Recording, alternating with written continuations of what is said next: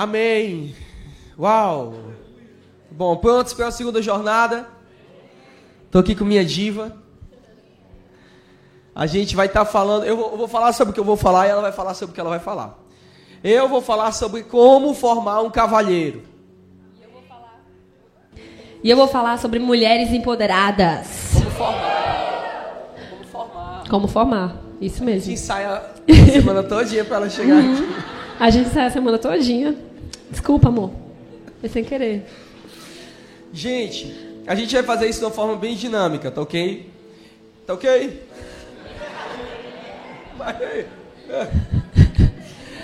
Então, nós vamos falar, eu vou falar um tópico meu e ela vai falar um tópico dela, tá certo? Então a gente vai balanceando. Eu não sei, tu tem, a, a Sam tem tem quatro pontos. Quatro pontos. E eu você tenho tem seis. Seis? É, porque para formar homem é mais complicado. Então tu vai falar mais do que eu. Homem, a mulher é mais fácil, agora o homem, é misericórdia, Jesus. Que vai é ter que vai ter que bater mais um pouquinho. Então a gente vai intercalando, tá bom? Eu acredito que o último ponto ele vai servir tanto para homem Pronto. como para é, mulher. O, segundo, o último ponto é misto. Ok, então prontos? Amém? Toque na pessoa do seu lado e diga: Deus tenha misericórdia da sua alma. Amém. Primeiro ponto que eu quero, que eu quero falar.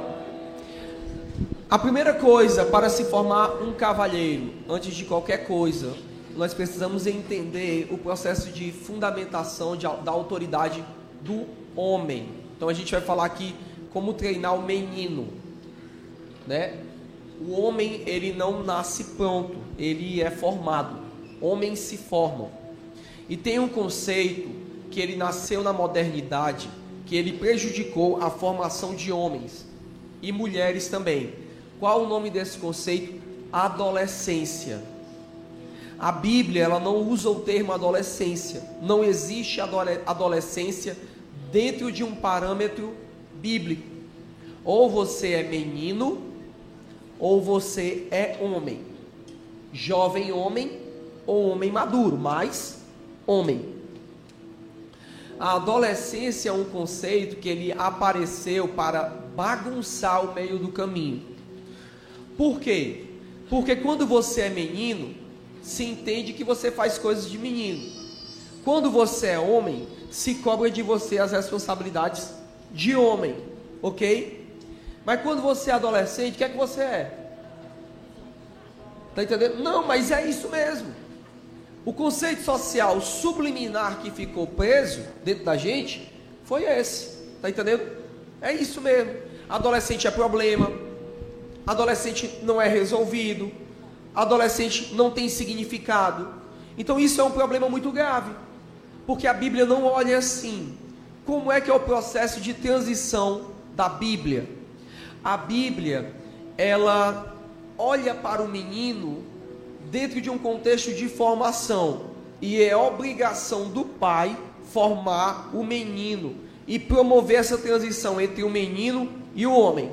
Então, o meu objetivo nessa manhã é te dar ferramentas para fazer essa transição. Porque o que é que acontece? No mundo atual, o menino é menino até 12 anos. É menino, ok? Quando chega na adolescência, ele é adolescente.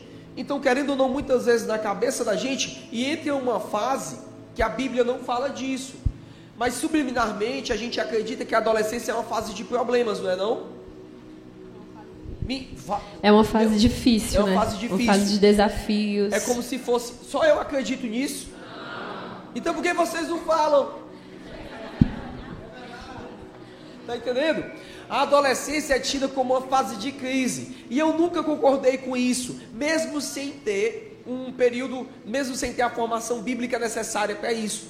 Eu nunca acreditei que adolescente era problema. Nunca. E eu acho que foi essa perspectiva que levou à formação. Essa igreja começou com adolescentes. Veja o que, que adolescentes são capazes de fazer. Não menos Paulo entendia muito bem isso e dizia: Não menosprezo a tua mocidade. eu não menosprezo. Ou seja, ele fala assim: eu não menosprezo a tua juventude. A Bíblia reconhece juventude, mas ela não olha para o indivíduo que está sendo formado como um indivíduo que é incapaz. Porque assim, ó, na adolescência tu não é responsável por nada. Aí um dia o cara faz 18 anos e agora tu é homem. Estão comigo? Um dia tu não tem responsabilidade do nada. Parece que quando tu faz 12 anos, 17 anos, 365 dias, de repente vem uma chancela e tum sobre ti, agora você é homem.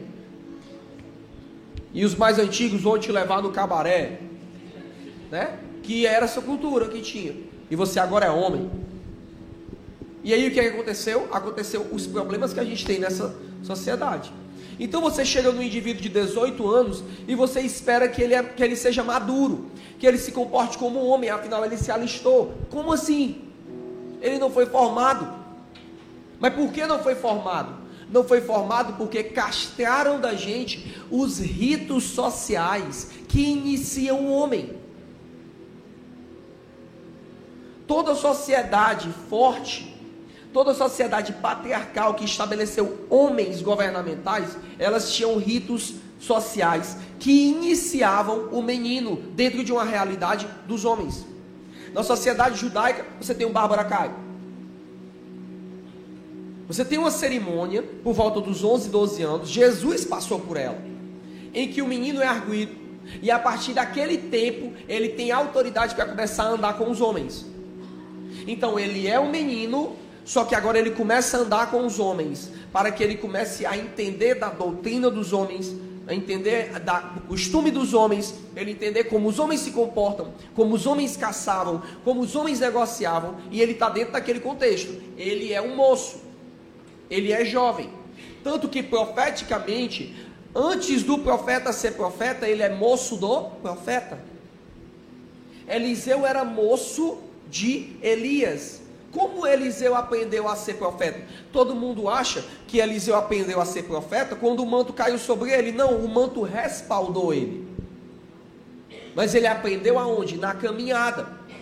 Então, se você for olhar dentro da sociedade anglo-saxônica, tanto dentro da, da, da, Bretanha, como se você for olhar também no, nos ritos vikings, mais ao norte do planeta, você vai ver que tinham metodologias de iniciação para o homem se tornar, para o menino se tornar homem.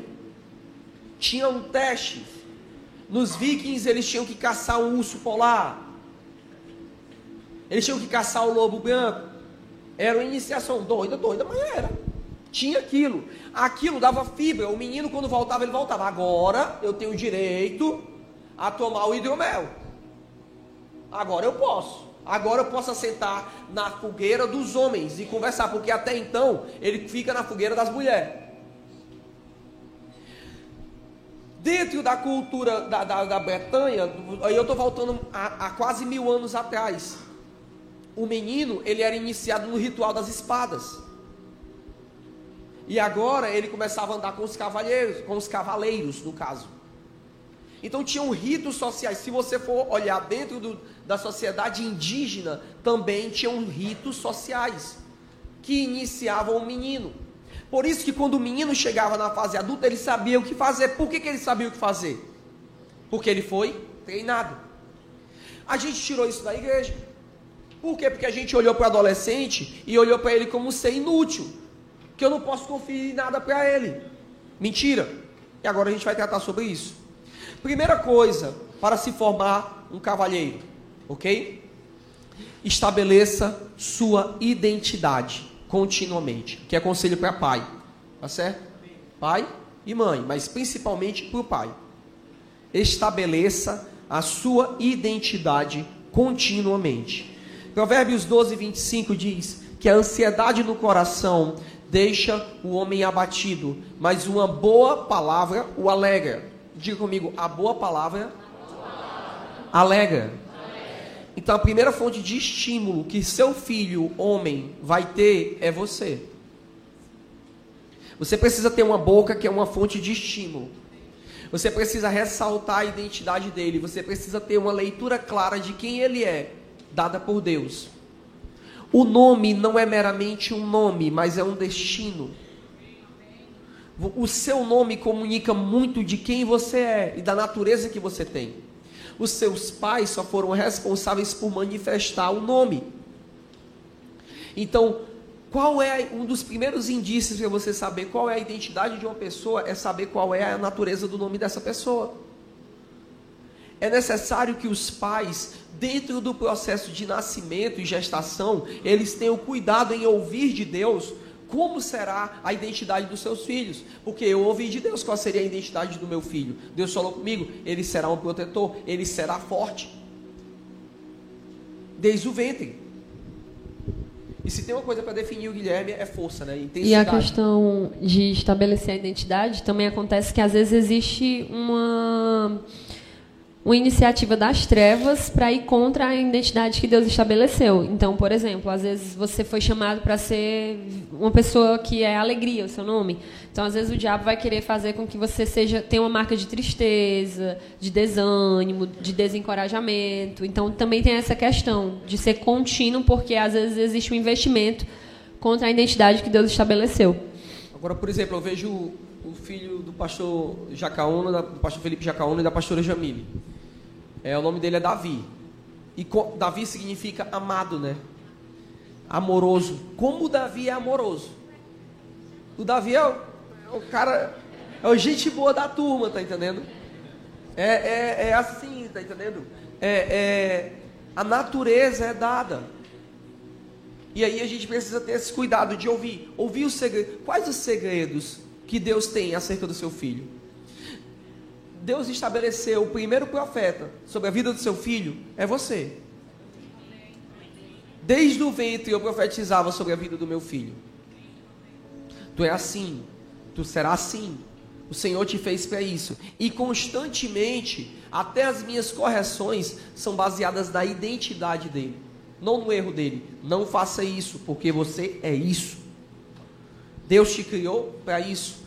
Provérbios 25, 11 diz: como maçãs de ouro em bandejas de prata, assim é a palavra dita ao seu tempo. Qual palavra você tem usado para forjar a identidade do cavalheiro?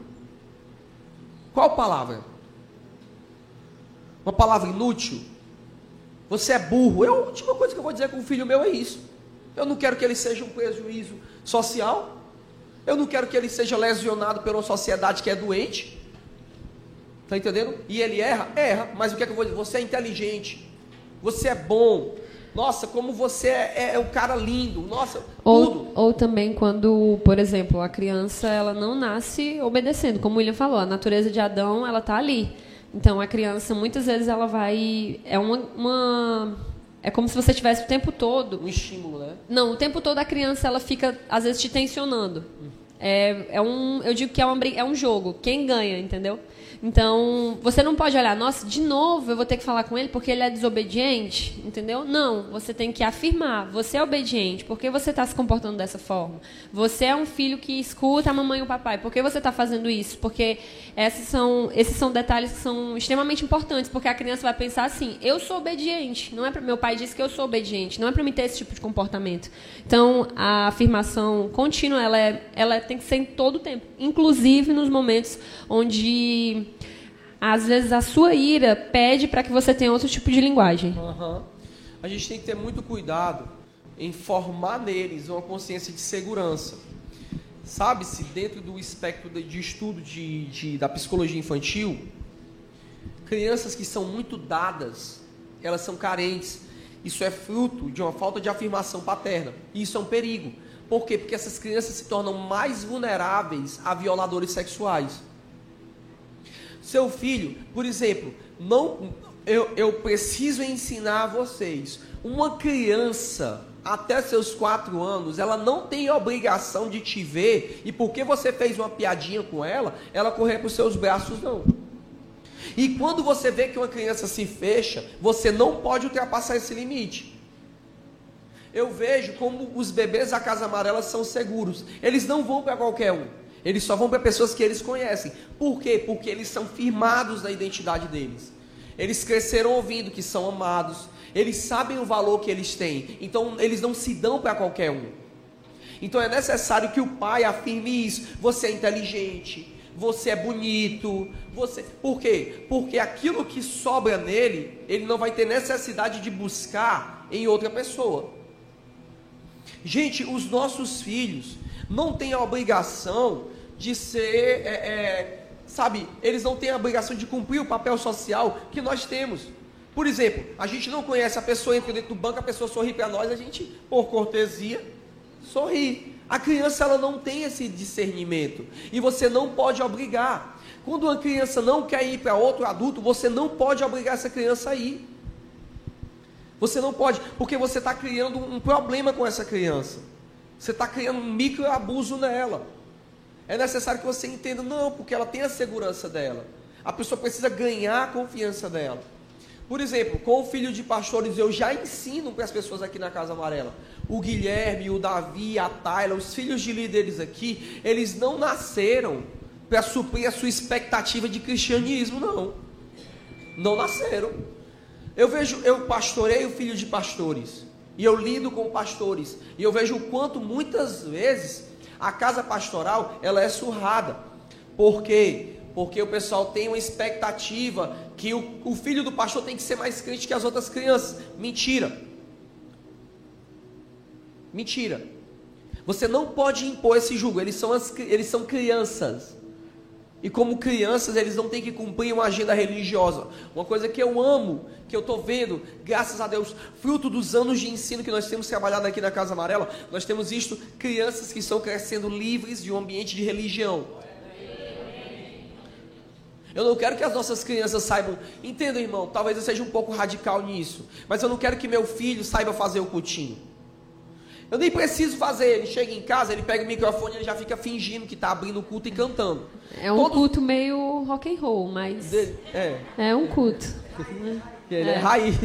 Mas ó, o Samuel, o Stefano estava me falando, falando que faz a mesma coisa. Todos eles, eles veem essa realidade, eles reproduzem, ok. Mas o que eu vejo muitas vezes é criança reproduzindo o linguajar evangélico, reproduzindo dizeres, reproduzindo coisas. Entenda, ela não aprendeu, ela é um papagaio. Eles estão reproduzindo só. Eles não aprenderam. Nós precisamos ter uma preocupação de forjar neles a identidade que eles são filhos amados. Então, o que é, que é mais importante? Ser o filho da glória a Deus, aleluia, ou ele ter convicção que ele é amado pelo pai dele? Ontem eu dei o um presente, primeiro presente consciente de Dia das Crianças, porque no primeiro ano você ainda não tem muita consciência. Ontem eu dei o primeiro presente consciente do Dia das Crianças para o Guilherme. E eu não. Hã? Era para era, ter a foto aqui, mas não vou ter. Eu não sei se tem. Eu, eu vou, vou, tentar mandar aqui, Gabriel. Vou mandar no Cara social media. Gabriel, oh, meu Deus, Calma. meu pastor me inventa cada uma, meu Deus. cada uma. Cada uma que esse meu pastor inventa. Se já não bastasse, mandei aqui social media. Tá bom? O melhor social media do mundo. Gabriel, tu é o melhor do mundo. Olha que negócio legal, não é não? Tem que afirmar, tem que afirmar. Olha, não, tem que afirmar. O que é certo é certo. Não é legal? Salve de palma. Tu é o cara, Gabriel. Tem noção de quanto dinheiro tu vai ganhar na tua vida com isso aí? É verdade. É. Ó, a Casa Amarela Nova vai ter um estúdio, um coworking. Vocês vão ver, vocês vão ver o que é que a Casa Amarela vai fazer. Tá entendendo? O que é que eles vão fazer? Beleza? Tá bom? O presente que eu dei para o Guilherme não foi um presente que teve valor monetário. Tá entendendo? Mas ele teve valor emocional. Eu investi em memórias dele. Eu percebi que ele é muito, ele é muito, ele ama animais. E tem um que agora ele está amando mais que todos. É o pocotó. O cavalo. Ele fica louco esses vendedor velho ambulante que bota aqueles cavalos na esquina para vender, né? Cavalo de time. E esse foi o presente que eu dei para ele. Eu levei ele para passear de cavalo. Não dei um cavalo não, mas eu, eu levei ele para andar de cavalo. O que é que eu presenteei ele com uma memória? Memórias, lembrem-se disso, são presentes valiosíssimos. Tá certo? Ele andou de cavalo, andou de charrete. Ficou feliz demais aí, ó. A cara dele de felicidade, ó. A brutalidade medonha, olha aí. E faz pose, meu filho. Tá entendendo?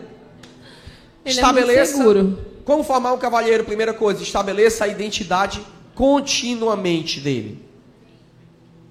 Agora. Agora tá contigo. comigo, né? Vamos lá.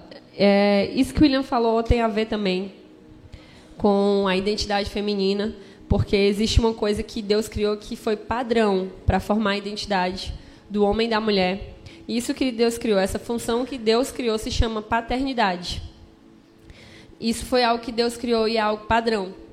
Quando Deus ele pensou na tua identidade, quando Deus pensou em quem você seria, ele pensou em um pai que ia mostrar para você que ia fazer com que a sua identidade ela fosse formada.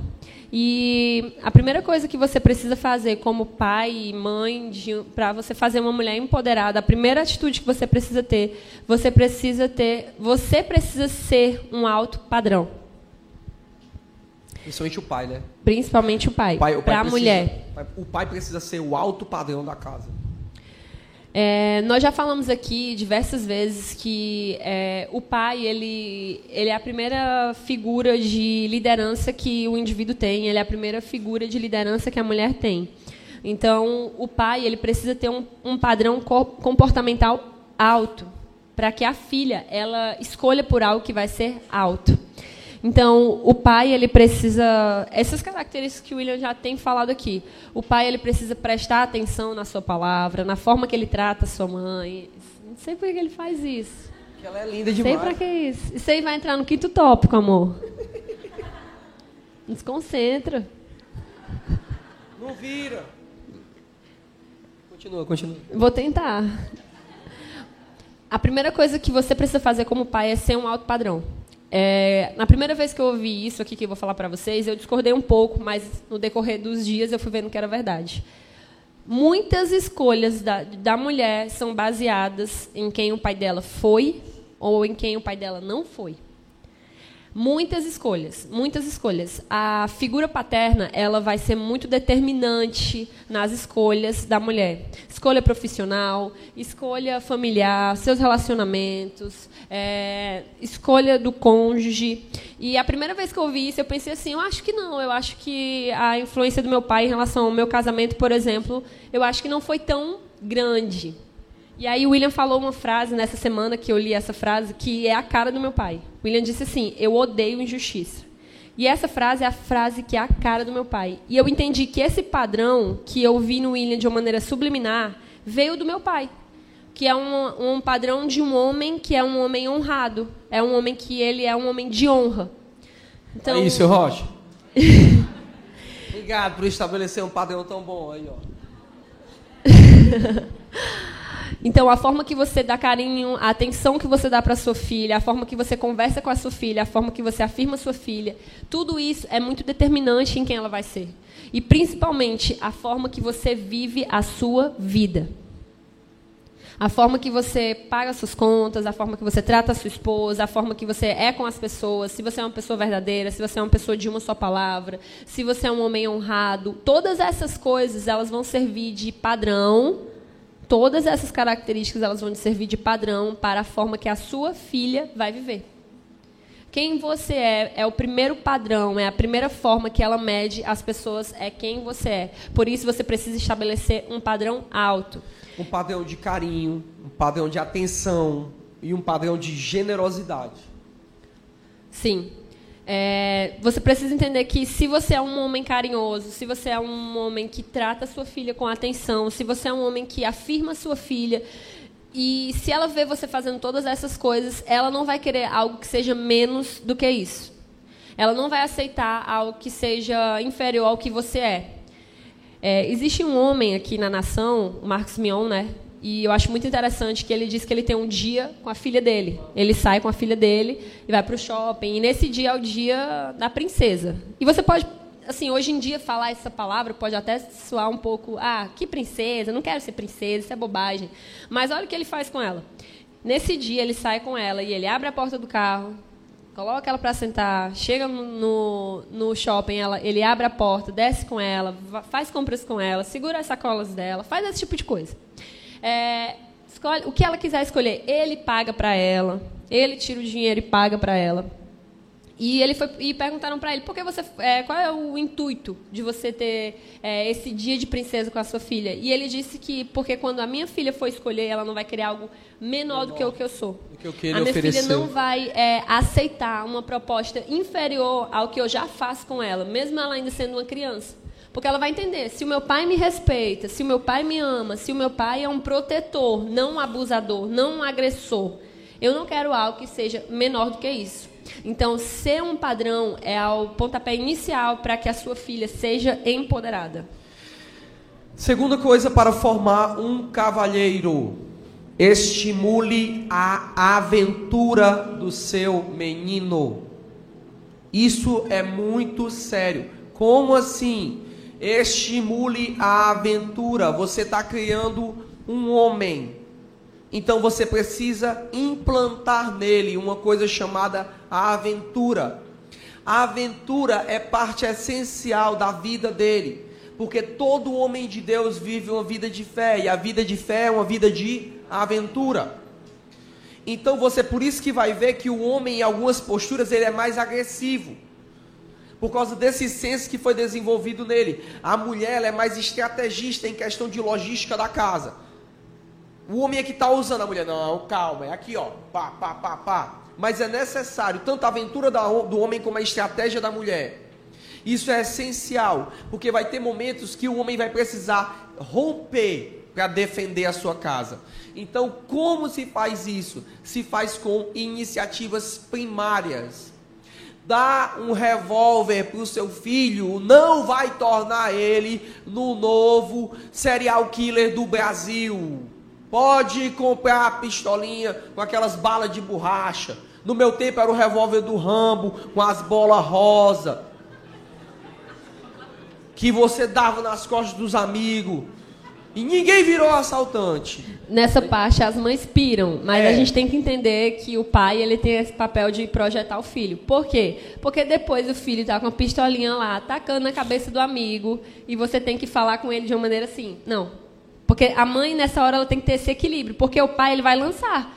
Ele vai sempre lançar e a mãe tem que estar tá lá. Ó, veja isso, ó. Isso que a Santa está falando. A mãe tem a proteção do Espírito Santo. E o Espírito Santo ele protege, ele ampara, ele, ele consola.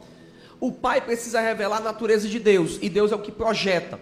Veja o que Provérbios 27, 17 fala como Deus olha o homem. Ó. Como o ferro com ferro se aguça, assim o homem afia o rosto do seu amigo. Ei, como é que afia ferro? Não é?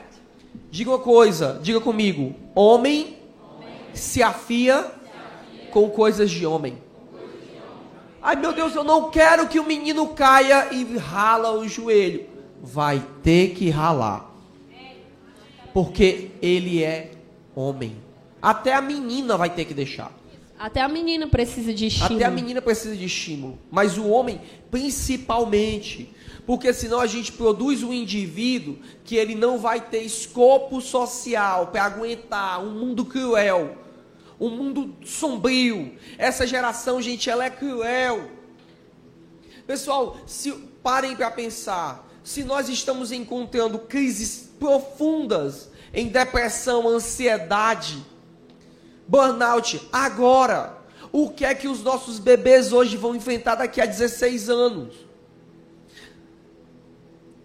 A gente precisa entender hoje, a gente precisa entender que essas coisas correlacionadas à aventura do menino, elas foram roubadas. A gente tem um problema grave. A gente está castrando as lideranças. Por quê? Isso é uma coisa que nós aprendemos com uma grande mestre, é, é mestre aqui no Brasil, e ela nos ensinou isso de forma profunda. O que, que acontece? Você tem uma criança com um temperamento mais ousado, ela tem um temperamento sanguíneo, ela tem um temperamento é, é, fleumático, fleumático não, ela tem um temperamento colérico. São crianças que são mais impulsivas, elas têm mais forças.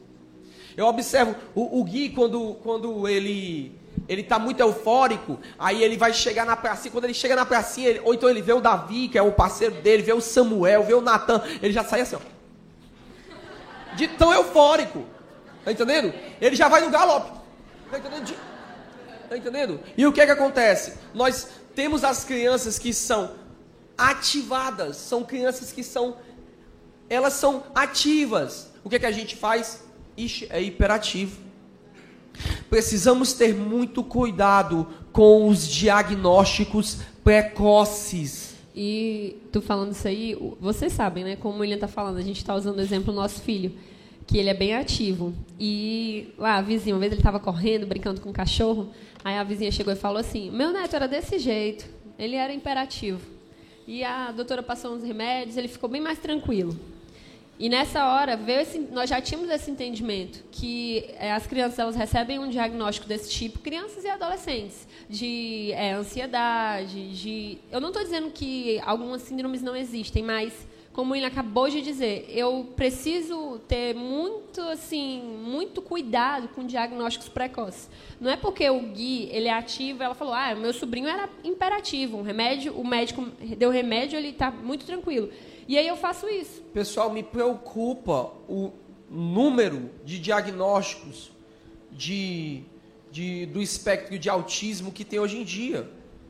Eu tenho pessoas aqui como que são da área da terapia, que são da área da psicologia. Eu converso bastante isso com a Gi, com a Eli, com o pessoal que trabalha na área da pedagogia. O que é que acontece? Nós temos crianças que às vezes são normais. Ou crianças que, que não têm limites. Não, e muitos não têm limite. O menino não tem limite, porque o pai não colocou. Ai, é autista, não é sem vergonha. Ou então, eu não, eu Mesmo. tenho ansiedade. A Eli, por exemplo, ela sempre ela às vezes conversa com a gente, ela usa, é, ela fala com a gente que tem que haver realmente esse cuidado. Você precisa analisar a pessoa, Não você é precisa analisar a família, você precisa ver o meio que a pessoa está inserida antes de você dizer que aquela pessoa ela tem uma síndrome X ou Y. Aí você o que é que acontece? um pouco mais. Você pega uma criança que é um pouco mais ativa e o que é que o que é que acontece com ela? O pessoal dopa a criança, dá remédio começa a colocar um estigma sobre a criança que não é verdadeiro o que, é que vai fazer? Vai matar o líder que existe ali.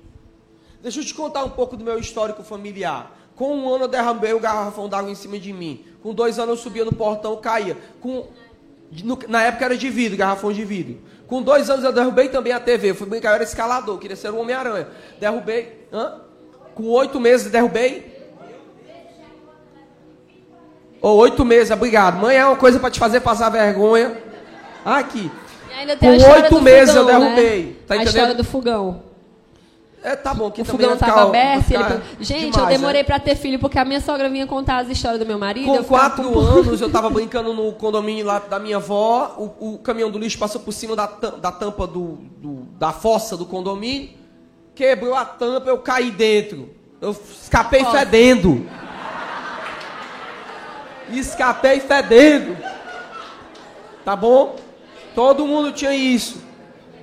É, é, é, ligado não era em 220. Coisas do cavalo. Ligado com 220. A minha, a, eu mandei a foto do Gui pra mãe, a mãe, meu Deus, a história tá se repetindo. Tá repreendido. Tá Só que com o Gui, o Gui é mais tranquilo. Porque eu, quando peguei o cavalo, eu não subi, não. Inventei. Eu me lembro do A coisa. parte tranquila é a minha. Eu me lembro. Foi a minha herança. Eu peguei o rabo do cavalo e fiquei puxando. Eu me acordei no hospital.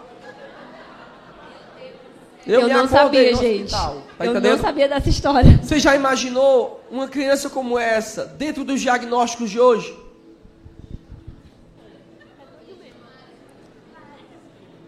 Poderia dizer assim, é doido. Não, era um líder. Deus saberia as posturas ousadas que eu teria que tomar na minha vida. Deus saberia que precisaria de um louco para romper em fé. Por uma geração.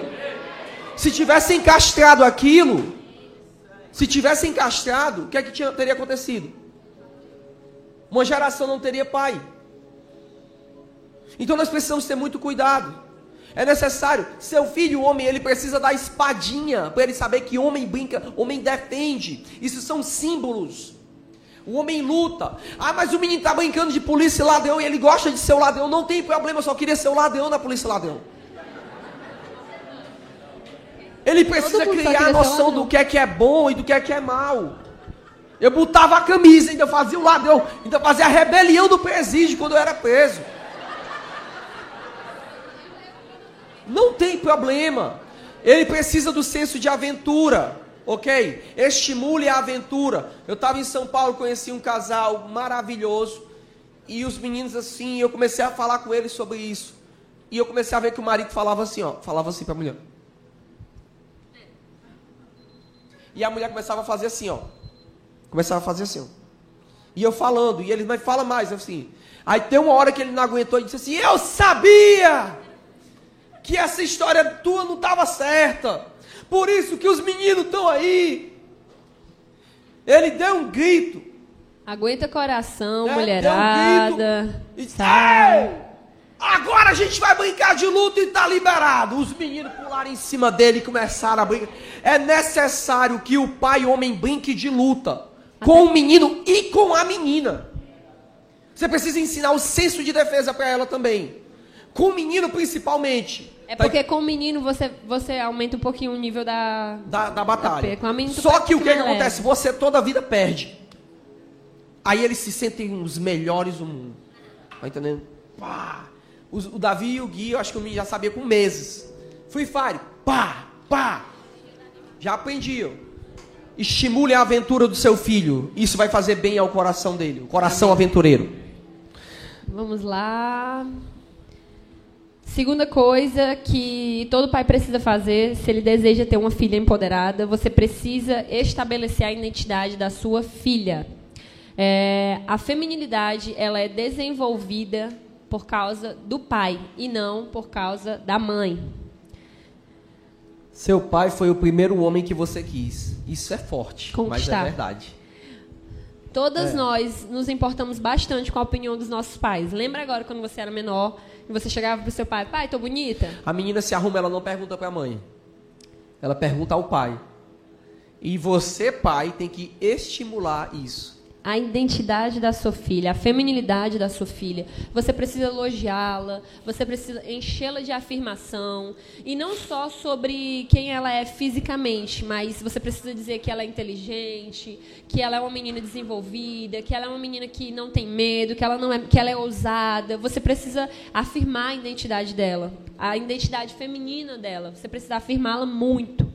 Porque quando uma menina ela não é afirmada pelo seu pai, dois problemas podem, assim, dois problemas não, vários é um processo problemas. Trágico, né? É um processo trágico que ele pode causar vários problemas. Mas eu que eu quero falar sobre dois aqui, eu quero chamar a atenção para dois. Dois problemas que nós vemos bastante que fazem parte da nossa vida cotidiana. Primeiro, uma menina que ela não tem a sua identidade afirmada, ela é uma menina que se expõe e é uma menina extremamente carente.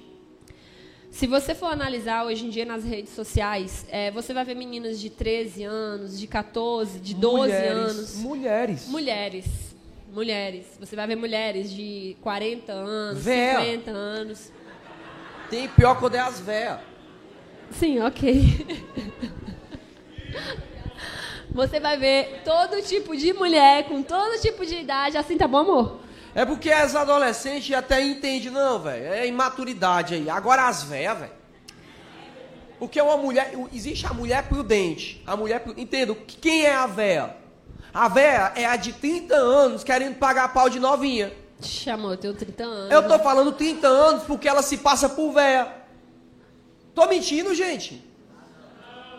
Veja. Não, mas, como é mas... é feio, como é feio. Você que tem 30 anos, você olha, tá lá, a, a, a, a irmã tem 30 anos, mas ela acha na cabeça dela que ela tem é, Forever Young. Forever Young. Tá ela tá lá, aí ela, ela aí, aí tira 35. Você não faz Amor, mais a parte bico. da foto tu pode expor. Eu vou ficar só sentado observando como são as fotos, se quiser dar um, tá eu não um vou, exemplo tá mais... Ficar, você, você com 30 não faz bico, nega. Isso, Faz gente. isso não. Exatamente. E foto é feio. Quando e 30 já é feio, mas quando tem 50.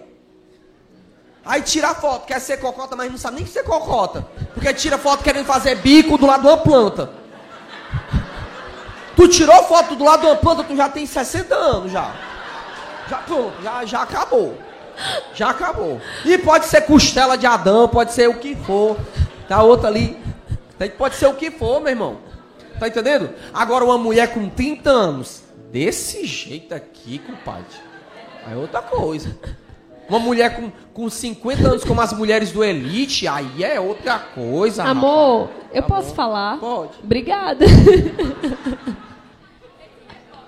Ele ficou revoltado, gente. Vocês estão vendo? Hashtag indignado. Então, gente, todos nós vemos isso, não é verdade? Tá vendo? Ele começou a brincar e todo mundo conseguiu ver que realmente não é uma coisa que condiz com a idade daquela pessoa, ou até certas formas, porque ele está falando de uma posição, de uma postura que a pessoa tem, ou de um bico que a pessoa faz, mas tem pessoas que elas expõem mesmo, expõem assim, tira aquela foto de biquíni, posta lá e sabe? E o que que isso quer dizer? Isso quer dizer que aquela pessoa ela não foi afirmada. Por isso que ela vira um produto se expondo. A pessoa acha que está arrasando, porque ela precisa daquilo ali para que alguém venha e diga linda, perfeita, maravilhosa. Porque quem é afirmado não precisa daquele tipo de coisa.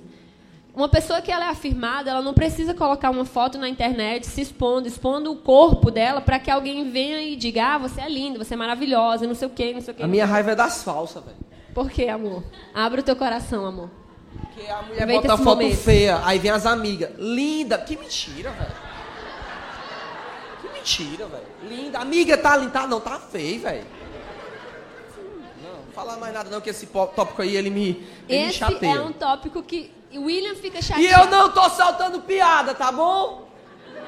Eu não andei vendo foto de ninguém. Isso é um- uma doença que tem, uma patologia mundial. Não, não precisa ver foto de ninguém. Hoje em dia, gente, você for, você for, ver no Facebook, no Instagram. a foto da Ju ontem, mas... Mas era vendendo, né, Ju? Trabalhando na Operação Rebeca. Tá empoderada, Ju. Tá A empoderada. empoderada. Mas por que, que elas fazem isso? Porque elas não são afirmadas. Então você precisa mudar essa realidade. Normalmente, quando eu vejo uma pessoa se expondo muito, eu sempre, eu particularmente, para mim eu faço essa leitura. Ainda que a pessoa diga assim, não, pastora, meu, meu, meu desejo não era falar isso, mas é o que comunica. Uma pessoa que ela sabe quem ela é, ela não precisa ficar provando quem ela é. E eu digo isso em todas as áreas.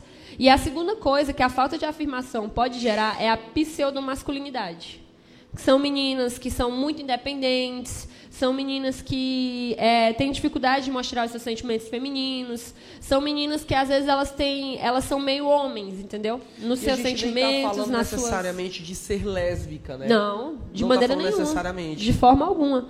É, você vai ver, às vezes, ah, eu não consigo. Algumas meninas que são meninas mesmo, é, normais, assim, que não são é, héteros, que elas vão dizer, eu não consigo expressar meus sentimentos, eu não consigo ser carinhosa. É, gente, eu conheço cada menina que é tão bruta, sabe? São pessoas que elas não são, elas são muito brutas nos seus relacionamentos, na forma de tratar as pessoas, na forma de tratar um filho. Por quê? Porque essas pessoas não tiveram a sua identidade também afirmada.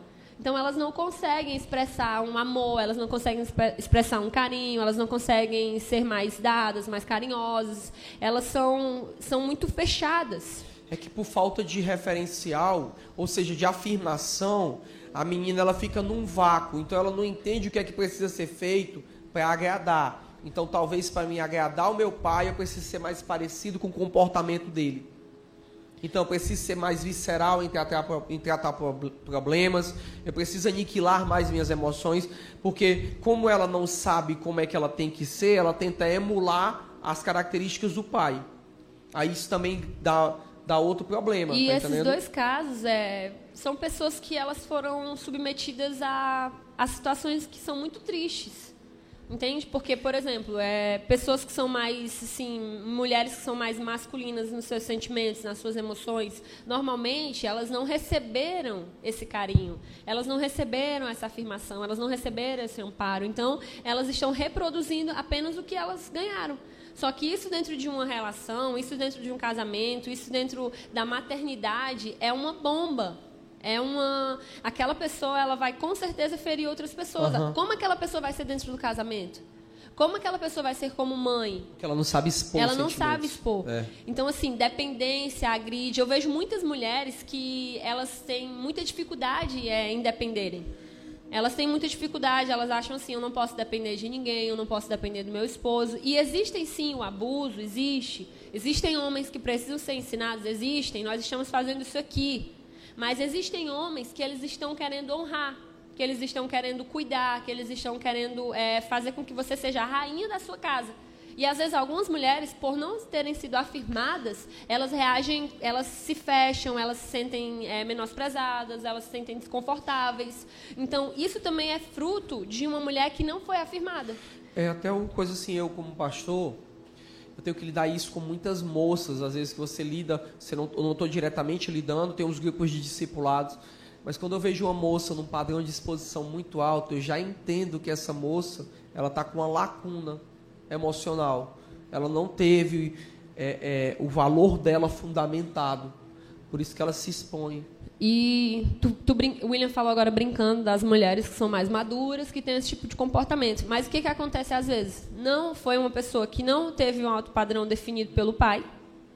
É para vocês verem como é não teve um alto padrão definido pelo pai, aí entra num casamento, num relacionamento onde e não teve a identidade estabelecida pelo pai, aí entra num relacionamento, num casamento que é um fracasso, porque a pessoa vai ser ou o excesso do que o pai dela era, ou a falta do que o pai dela era.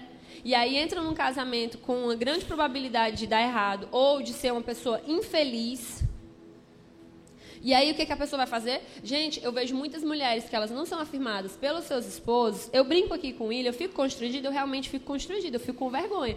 Mas em casa, pode fazer à vontade o tempo todo sem parar, que eu não ligo. Entendeu?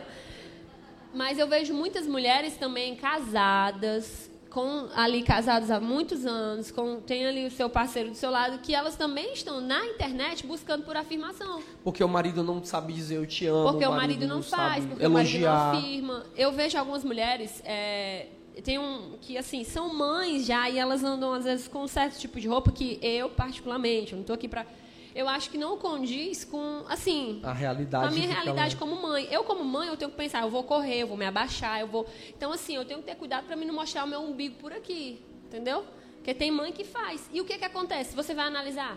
Ah, meu marido não me afirma, meu marido não me elogia, meu marido. Então essas coisas você vão ver que não é uma coisa, ah, é só que aquela mulher veste aquela roupa. Não é só aquela roupa. É falta de afirmação, é falta de um padrão, entende? Então é por isso que é, é importante você fazer isso para que a sua filha, para que ela seja uma mulher poderosa.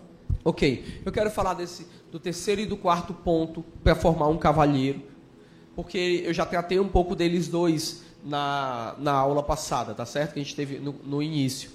Terceira coisa para se formar um cavalheiro: encorajamento nas fraquezas, motivação nas qualidades. Seja um encorajador quando o seu menino errar. Quando ele errar, e vai ser natural, você precisa encorajar ele. Por quê? Porque erros acontecem. Está entendendo? Então você precisa entender que aqueles erros são essenciais para ele aprimorar. Então seja um encorajador. Errou, beleza, cara, vamos lá, vamos tentar. Tirou nota baixa, tá bom, vamos lá. O que, que aconteceu? Onde você falhou? Não chegue com diagnóstico. Menino burro, não use esse tipo de palavra. Inútil. Eu não sei para que, que tu, tu veio. Tu é um atraso na minha vida. Isso não é útil. Isso, isso cria profundas feridas. E não interessa o quão chateado você está. Você não pode deixar com que a ira se torne conselheira. Porque você vai produzir feridas que talvez sejam irreversíveis. Lembre-se, irreversíveis. Talvez, lembre-se, o primeiro grande profeta que Deus estabeleceu na vida do seu filho foi você. E toda palavra de profeta é uma palavra que se cumpre. Então a gente tem que entender que quando você abre a sua boca e diz esse menino não dá certo, ele, nada que ele faz é correto. Isso vai produzir um efeito destrutivo. Isso vai criar é, é, é, valores dele que quando ele tiver alguma coisa ele vai empreender. Por que, que ele está naquela casa há tanto tempo? A esposa quer sair, quer romper, mas ele tem medo. Por quê? Porque foi colocado na cabeça dele, pelo falso profeta mor da vida dele, que ele não faz nada direito. Então, para que que eu vou ter um, um, uma iniciativa nova se nada do que eu faço é direito? Estão comigo? Amém? Ok? Celebre suas qualidades e pequenas vitórias.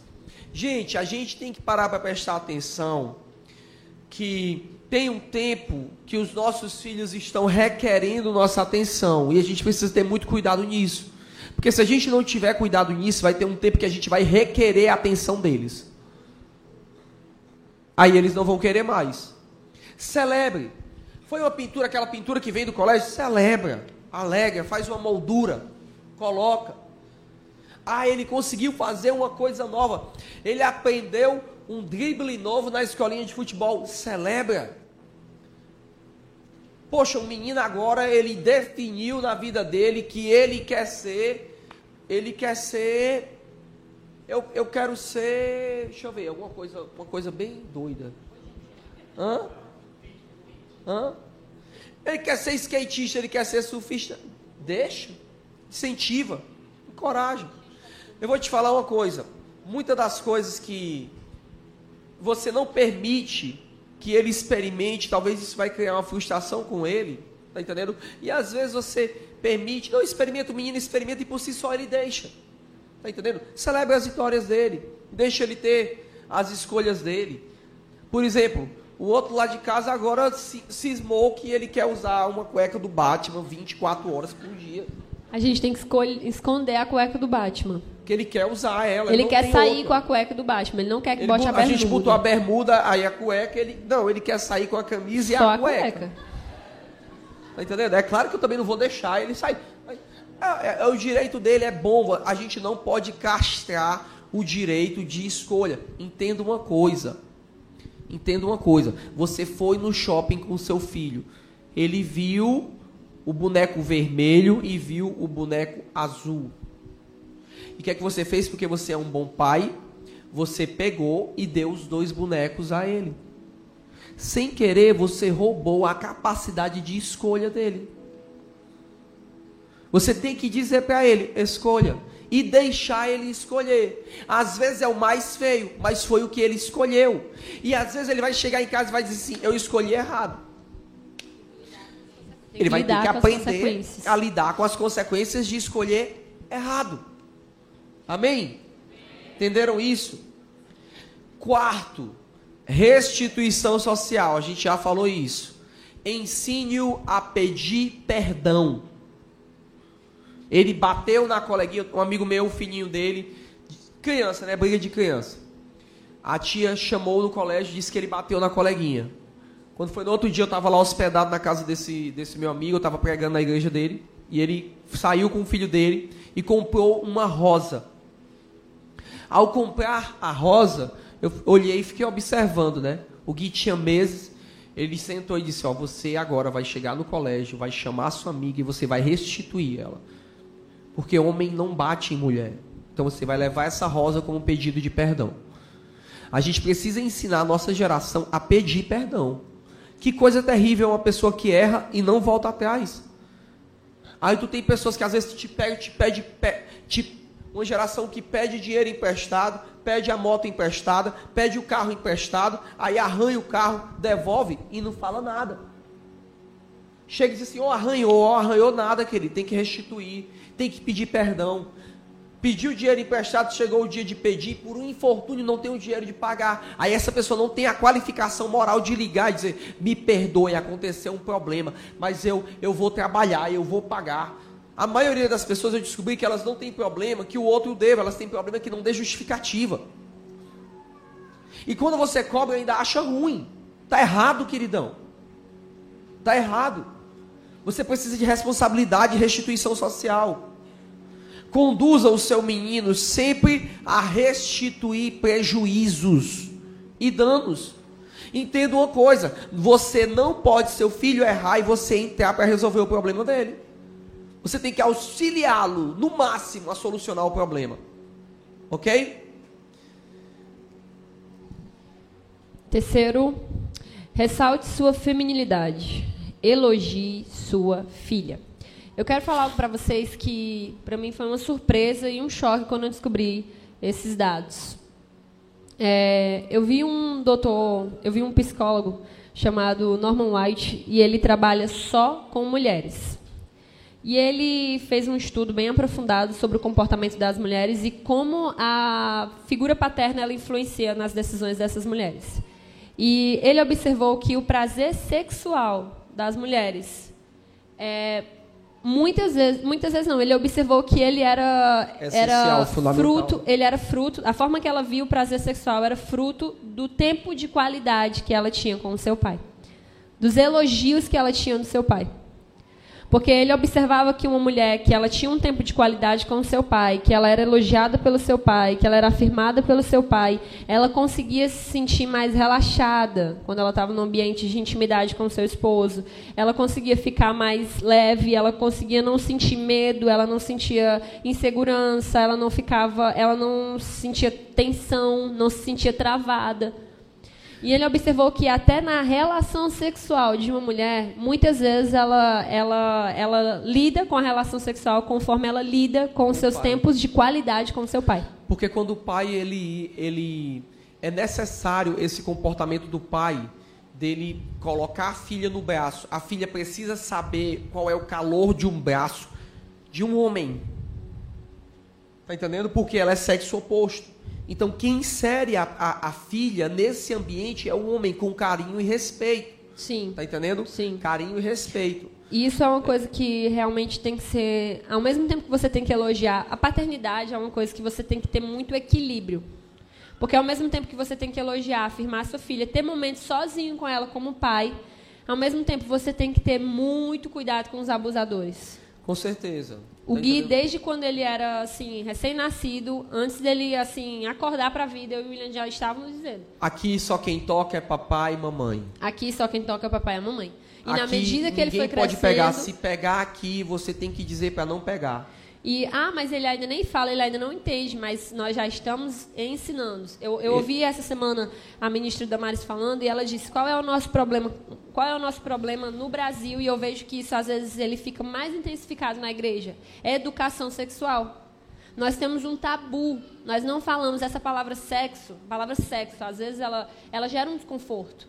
Ela gera vergonha, ela gera um desconforto, gera um, você fica meio que querendo às vezes dá uma sensação de vergonha, você quer rir.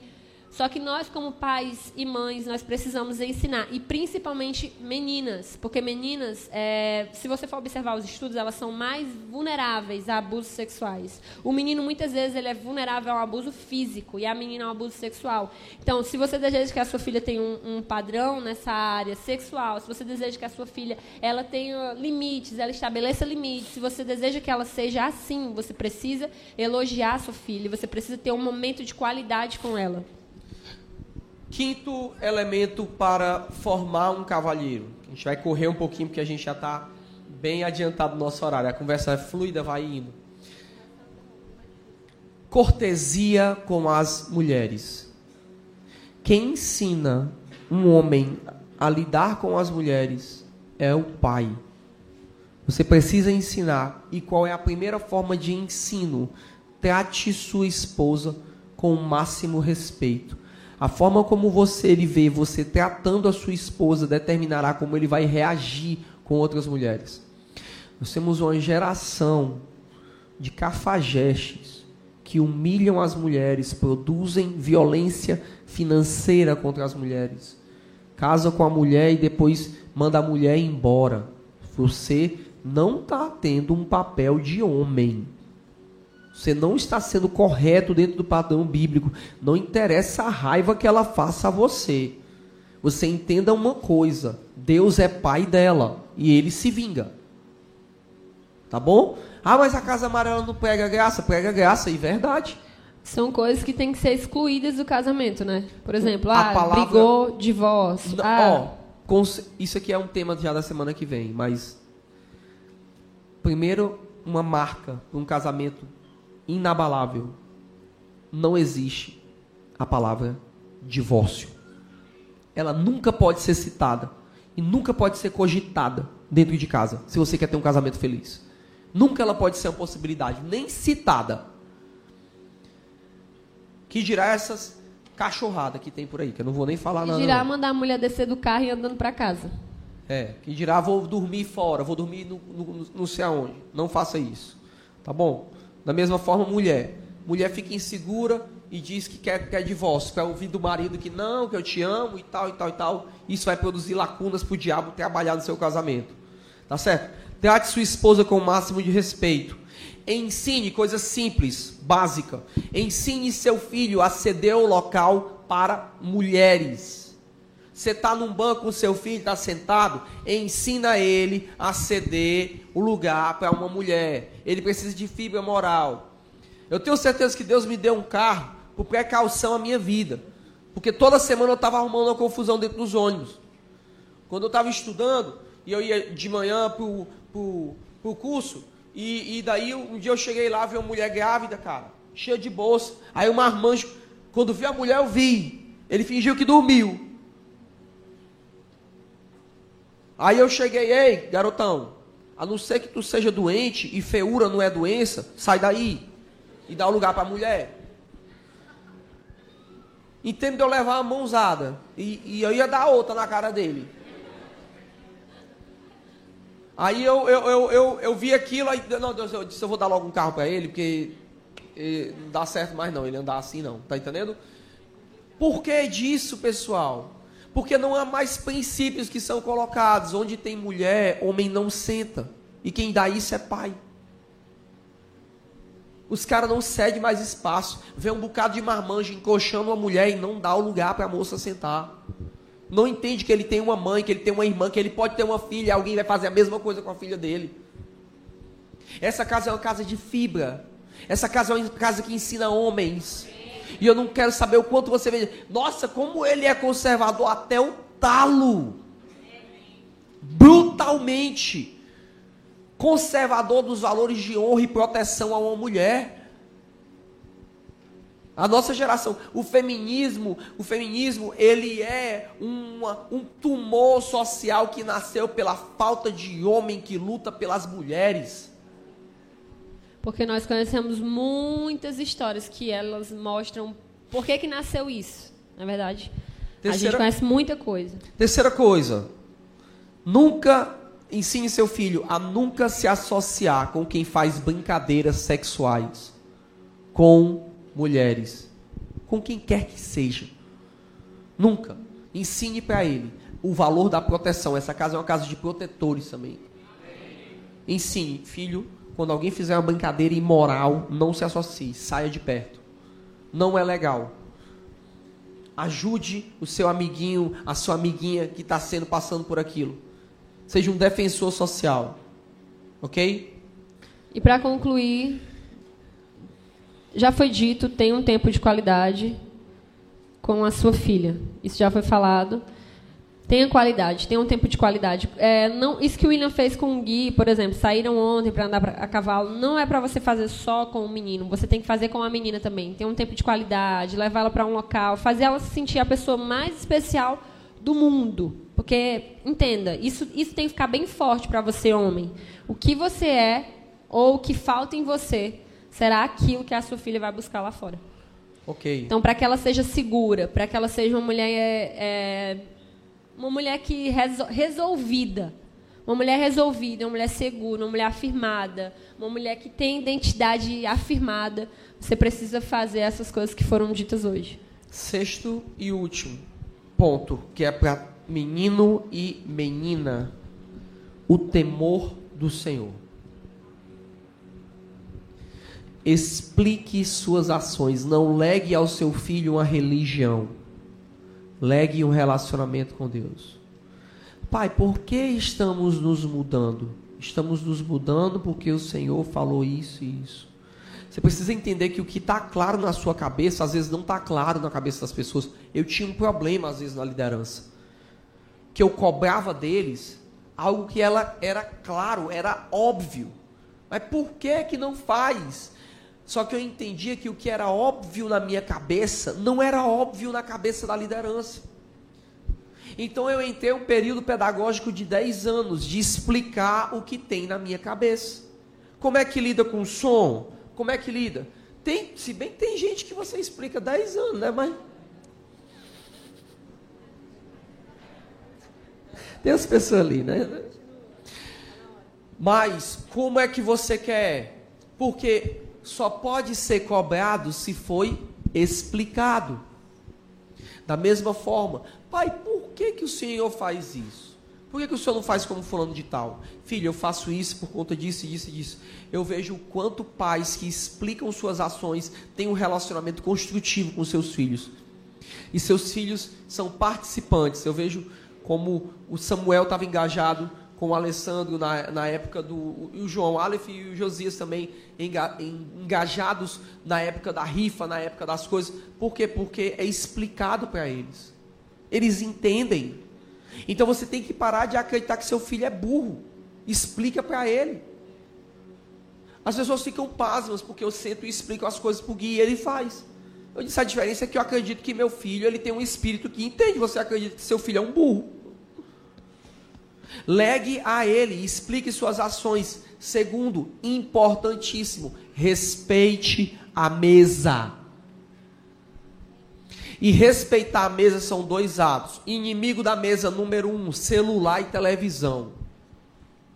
Em mesa de filho de Deus não tem celular e não tem televisão, tem relacionamento. A gente conversa, a gente ri, a gente ora, a gente entende que foi Deus que deu a comida, a gente abençoa aquele momento, a gente conversa sobre as coisas do cotidiano e estamos comendo, é um momento de alegria. Respeite a mesa. Quando for seu tempo de qualidade com seus filhos, evite o celular. Você vai para um parque aquático se divertir, vai brincar. Ah, beleza, eu quero tirar uma foto em um momento, esquece o celular. Quando for numa etapa, tira foto e depois vai brincar. Vai para a pracinha conversar, esquece o celular, respeita a mesa. Terceiro, honre a palavra dada aos outros e a ele. Você pensa que criança se esquece? Se você prometeu que no domingo você ia para a praia com eles, você tem que ir. Cuidado com as promessas, né? Cuidado com as promessas. É melhor não prometer. Não prometa. Eu cheguei pro Guilherme e disse assim: Papai vai tocar violão para você, depois que ele chegar. E tive que tocar. Porque senão, a gente cria uma sensação de que nós lesamos os nossos filhos e fica por isso mesmo. Fica por isso mesmo. Ah, meu pai nunca cumpre as promessas. Meu pai disse para mim que ia me pegar no colégio hoje. Nem veio, né? Você acha que isso não tem importância para você? Porque você secundarizou, tornou secundário a agenda do seu filho. Está entendendo? Pode acontecer. Nós, exatamente. Acontece. Nós não somos infalíveis. Só que você precisa trabalhar para que você seja como Jesus na sua casa. Só isso.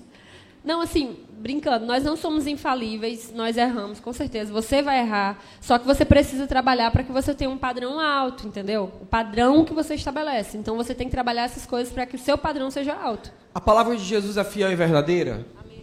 Então a sua também tem que ser, porque você é igual a ele. Amém?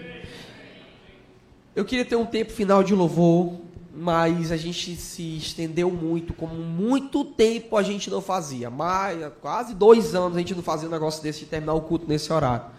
Ok? Mas a gente entende que é proveitoso e não tem como se estabelecer fundamentos para uma coisa tão séria que não seja dessa forma. Eu quero que você abaixe sua cabeça. E nosso objetivo não é trabalhar por condenação, mas é trabalhar ressaltando a identidade. Hoje foram dadas chaves. E eu oro para que, nessa manhã, nesse começo de tarde, o Senhor te capacite a ser um administrador fiel da tua casa. Um administrador fiel. Que o Senhor te faça um formador de cavalheiros.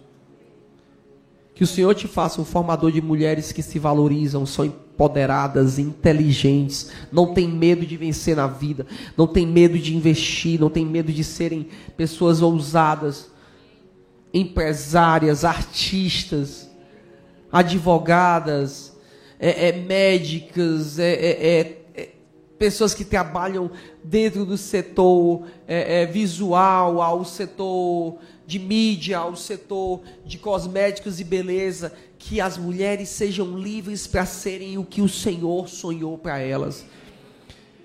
Liberamos as mulheres dessa casa, empoderamos as mulheres de uma forma bíblica hoje em nome de Jesus e, e forjamos a identidade dos homens de verdade nessa casa. Dos bravos. Levantamos os bravos essa manhã. Levantamos as flechas nessa manhã. Porque essa casa é uma casa de honra. Muito obrigado, Senhor, por essa manhã. Deus te abençoe. Tenha um ótimo final de semana. Amém.